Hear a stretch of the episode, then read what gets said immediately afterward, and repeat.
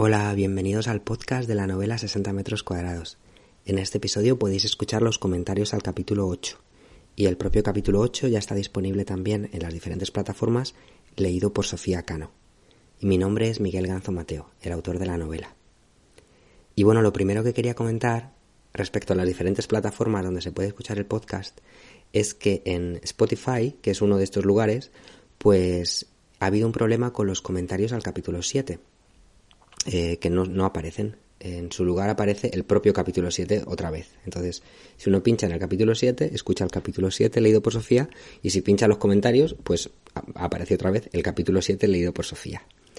Eh, bueno, el error fue mío al principio porque yo subí el archivo equivocado, pero luego cuando subí el archivo bueno, pues ya de alguna manera, no sé por qué, no consigo que se, que se ponga el que tiene que ser.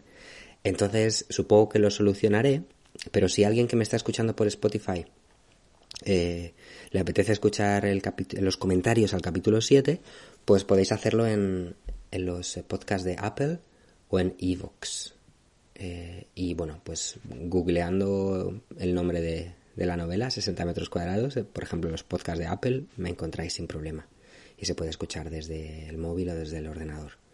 Y también en YouTube, por cierto, ahí está el, comentario correcto. Así que nada más, ya he hecho este comentario técnico sobre el problema en Spotify, pues empiezo con, a contaros cosas sobre el capítulo 8. Tengo la voz más recuperada, creo. El, eh, el, catarro que tenía, pues ya me hice las pruebas de coronavirus y no era coronavirus, así que he podido volver al trabajo y, eh, y me siento más con la voz más recuperada. Eh, el capítulo 8, acabo de escucharlo otra vez, leído por Sofía.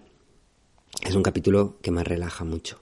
A ver, la novela en general me relaja porque me transporta a un lugar tranquilo, a una cabaña y en el lugar, un lugar además que hay mucho tiempo libre. Entonces eso pues me relaja. Pero este capítulo en especial porque eh, han pasado bastantes días desde la desde el monólogo anterior de Laura y han pasado tantos días porque es que se ha pasado una semana leyendo, leyendo sin parar. Eh, cosa que cosa con lo que yo sueño muy, muy a menudo. Me encantaría pasarme una semana leyendo o un mes leyendo. De verdad creo que no me aburriría. Y, y no lo he hecho nunca, porque cuando he tenido tanto tiempo libre, o cuando me, me he organizado para tener tanto tiempo libre, pues al final lo he dedicado, por ejemplo, a escribir, ¿no? Ya sean pues esta novela o la siguiente novela o, o canciones o, viajar o ver a amigos, pero, pero nunca me he pues me he ofrecido a mí mismo el lujo de pasarme una semana leyendo o un mes leyendo que algún día quiero hacer. Entonces bueno pues como yo no lo he hecho nunca pues sí que puse a Laura a hacerlo. Eh, y eso que la relación que tengo yo con la lectura no es la misma que, que tiene Laura porque igual como lo comenta en el, en el capítulo ella nunca ha sido muy de leer, no, no le ha llamado nunca mucho la atención. En su casa es verdad que sí, que había muchos libros, sobre todo su padre leía mucho, pero, pero ella no. Ella era más de ver la televisión. Entonces, pero claro, esto es una situación nueva. Está ahí en la cabaña, no hay televisión, eh, hay una radio, pero es en sueco, que no lo entiende, y, y, le llega eh, una caja de libros. El, el, vecino que le trae la comida una vez a la semana, pues bueno, le cuenta una, lo cuento ahí en el capítulo, ¿no? De por una, una prima suya que había tenido un piso, una, una casa en España y se de repente tiene un montón de libros en español, en cajas, en su, en el trastero, en su casa en, en la prima de Gunnar. Entonces, bueno, pues pone en contacto con, con Laura y decide que le va a traer una caja de libros. La, señora le quiere dar más cajas porque las tiene ahí que no está haciendo nada con ellas. Laura dice que bueno, que mejor de una en una. Y um, entonces empieza, empieza a leer libros de la caja. Empieza, empieza a leer ciencia ficción, eh, la trilogía de las fundaciones de Isaac Asimov. Y, y luego, pues aleatoriamente, los, los libros que va encontrando en la caja hay más de Isaac Asimov, así que pues, se pone con ellos y luego pues va a haber otros libros.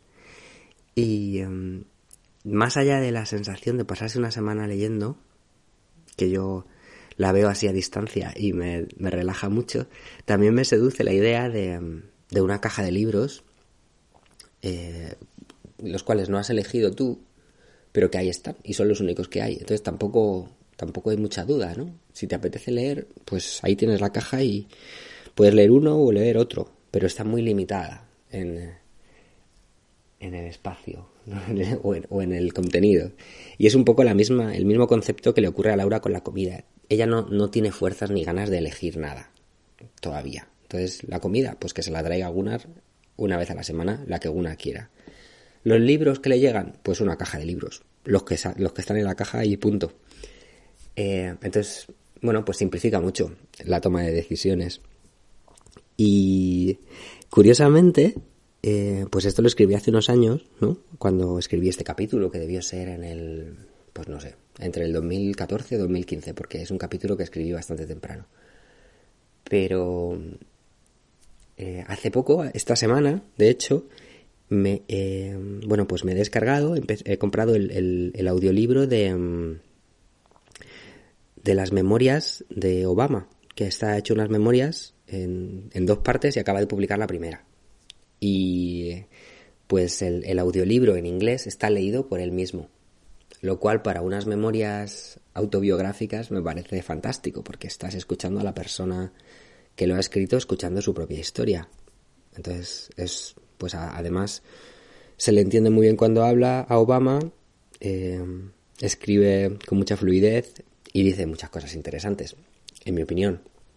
Entonces, pues es un placer escucharle.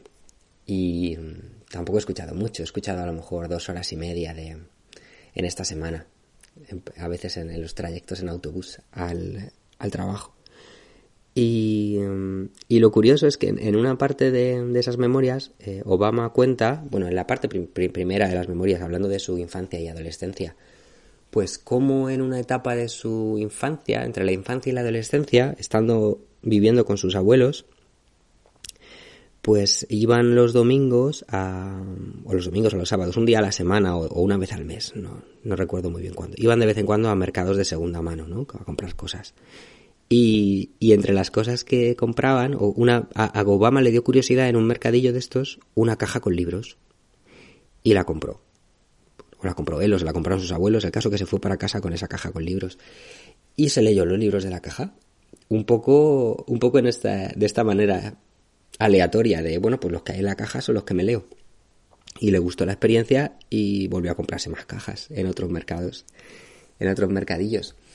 Entonces, me ha hecho gracia un poco que justo esta semana que estaba yo releyendo el capítulo 8 y que y pensando en esa sensación de, de relax, de poder pasarse una semana leyendo y esa sensación de, de no tener que decidir nada, sino que están los libros de la caja y punto, pues justo escuché esta, esta descripción de Obama de cómo y fue en realidad su el principio de su de su relación pues ya de por vida no con, con la lectura.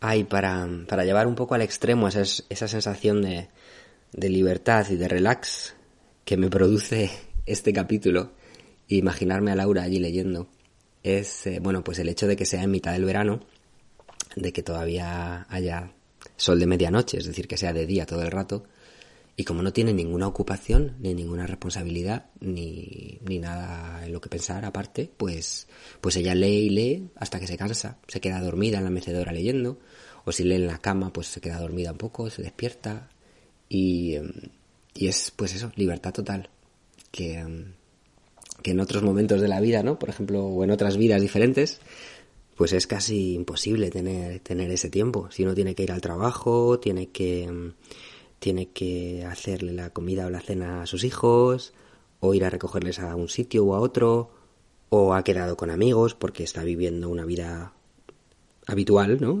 con, en una ciudad o en un pueblo y, tiene una vida social y entonces pues hay un montón de, de cosas, compromisos que, que, a uno le apetece hacer, pero que, que son cosas que, que están ahí en, en, un, en un calendario, ¿no? A diferencia del no tener nada que hacer en absoluto. Y lo bueno que tienen las novelas, los relatos, la ficción en general, ya sea, ya sea al leerla o al escribirla, es que uno puede, puede vivir paralelamente esas dos realidades.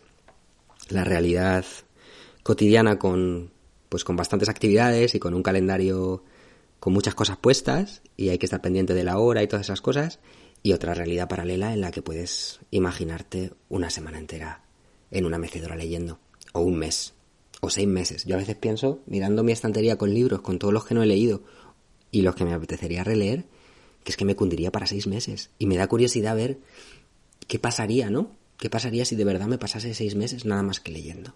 Y bueno, comiendo y durmiendo también, pero nada más. Y no sé, a lo mejor algún día puedo probarlo. Y me, será divertido en ese caso. Bueno, no me enrollo más. Creo que la idea la he dejado clara de qué es lo que me sugiere este capítulo y la conexión de este capítulo con otros. E-, ese tema de que Laura pues no tiene ganas de decidir cosas y le, va llegando todo un poco preparado, ¿no? Como la comida semanal o la caja con libros. Y luego pues veremos que le van llegando otras cosas también.